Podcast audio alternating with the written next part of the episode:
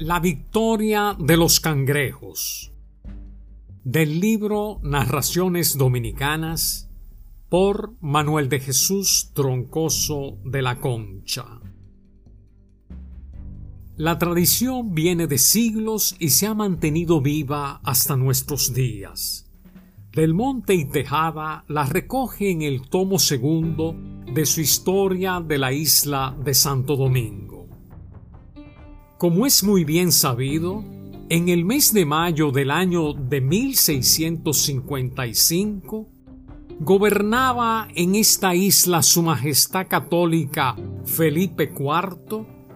el noble señor don Bernardino de Meneses de Bracamonte y Zapata, conde de Peñalba, se presentó frente a nuestras costas y se desembarcó de una numerosa escuadra por las playas de Najayo una fuerza inglesa mandada por el general Venables. Conducía la flota el almirante Mauricio Penn, padre de Sir William Penn, el que fue años más tarde fundador de Pensilvania.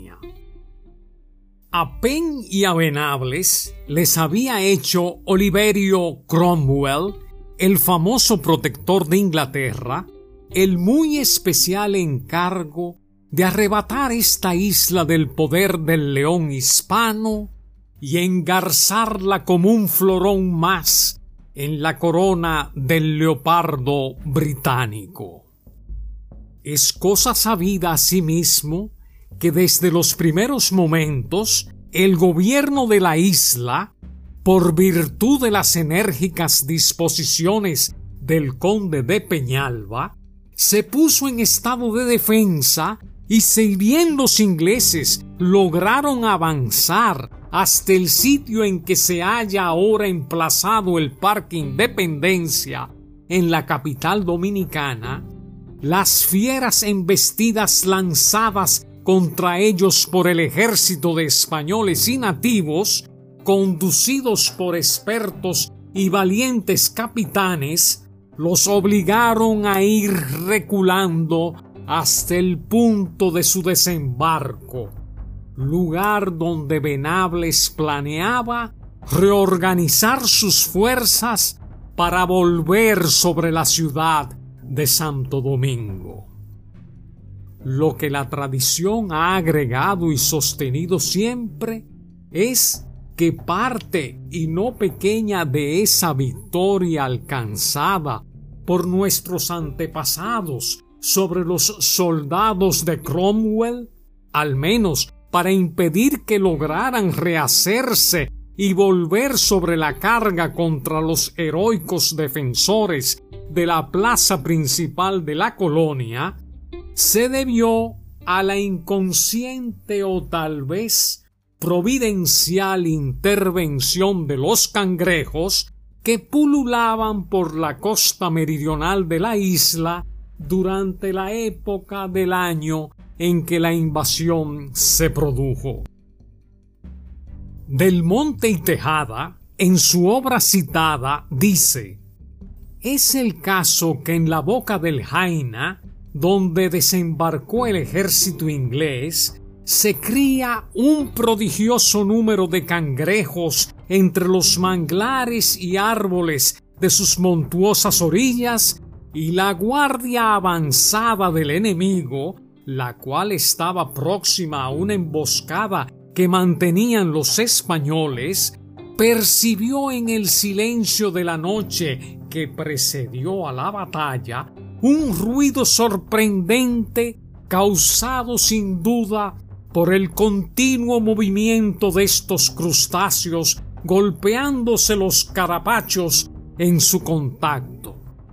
Sorprendidos los centinelas, creyendo que era la caballería española con sus broqueles y herraduras lo que motivaba a tanto ruido, y disuadidos ya de su esfuerzo por los varios encuentros que habían tenido en los días anteriores, dieron a huir, sembrando el terror y el desorden en el ejército acampado que se precipitó a refugiarse en las naves. De este pánico resultó el apresamiento que hemos referido y el definitivo embarco de los ingleses.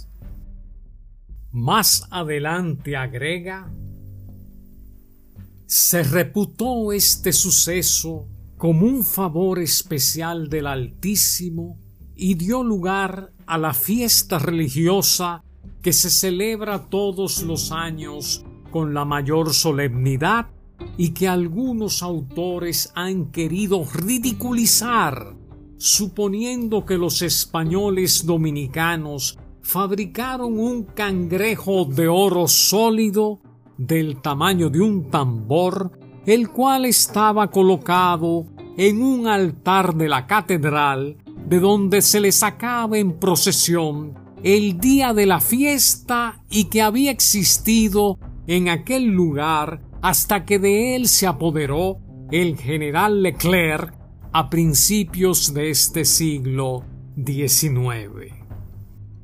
Don Domingo de la Rocha, vecino de la ciudad de Santo Domingo, de linaje noble, descendiente de una de las familias más antiguas de la isla, y quien vivió hasta fines de la octava década del siglo pasado, afirmaba que el cangrejo de oro existió, mas no de proporciones mayúsculas, sino de tamaño más o menos como el de uno natural,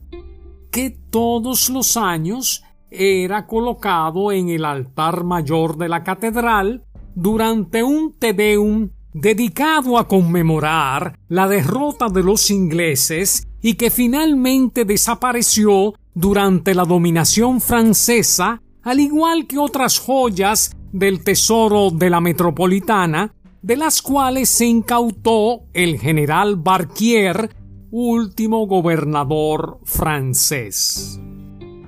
El Te Deum dejó de cantarse al restablecerse en Santo Domingo el poder español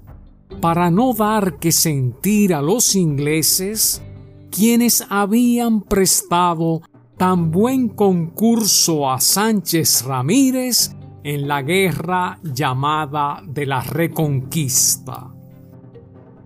Muy desastrosa e injustificable debió ser en realidad la última derrota sufrida por los soldados de Cromwell,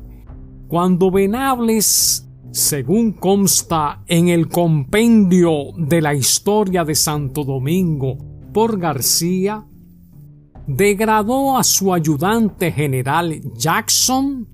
y ahorcó a muchos de los que huyeron en los montes de Najayo ante el empuje de las tropas españolas y cuando el férreo dictador inglés, inconforme con el resultado de la expedición, mandó encerrar en la Torre de Londres tanto a Venables como a Penn no obstante que éstos, al fracasar en su intento de conquistar a Santo Domingo, se apoderaron de la isla de Jamaica, en la cual dejó de flotar desde entonces la bandera de España para ser sustituida por la de Inglaterra.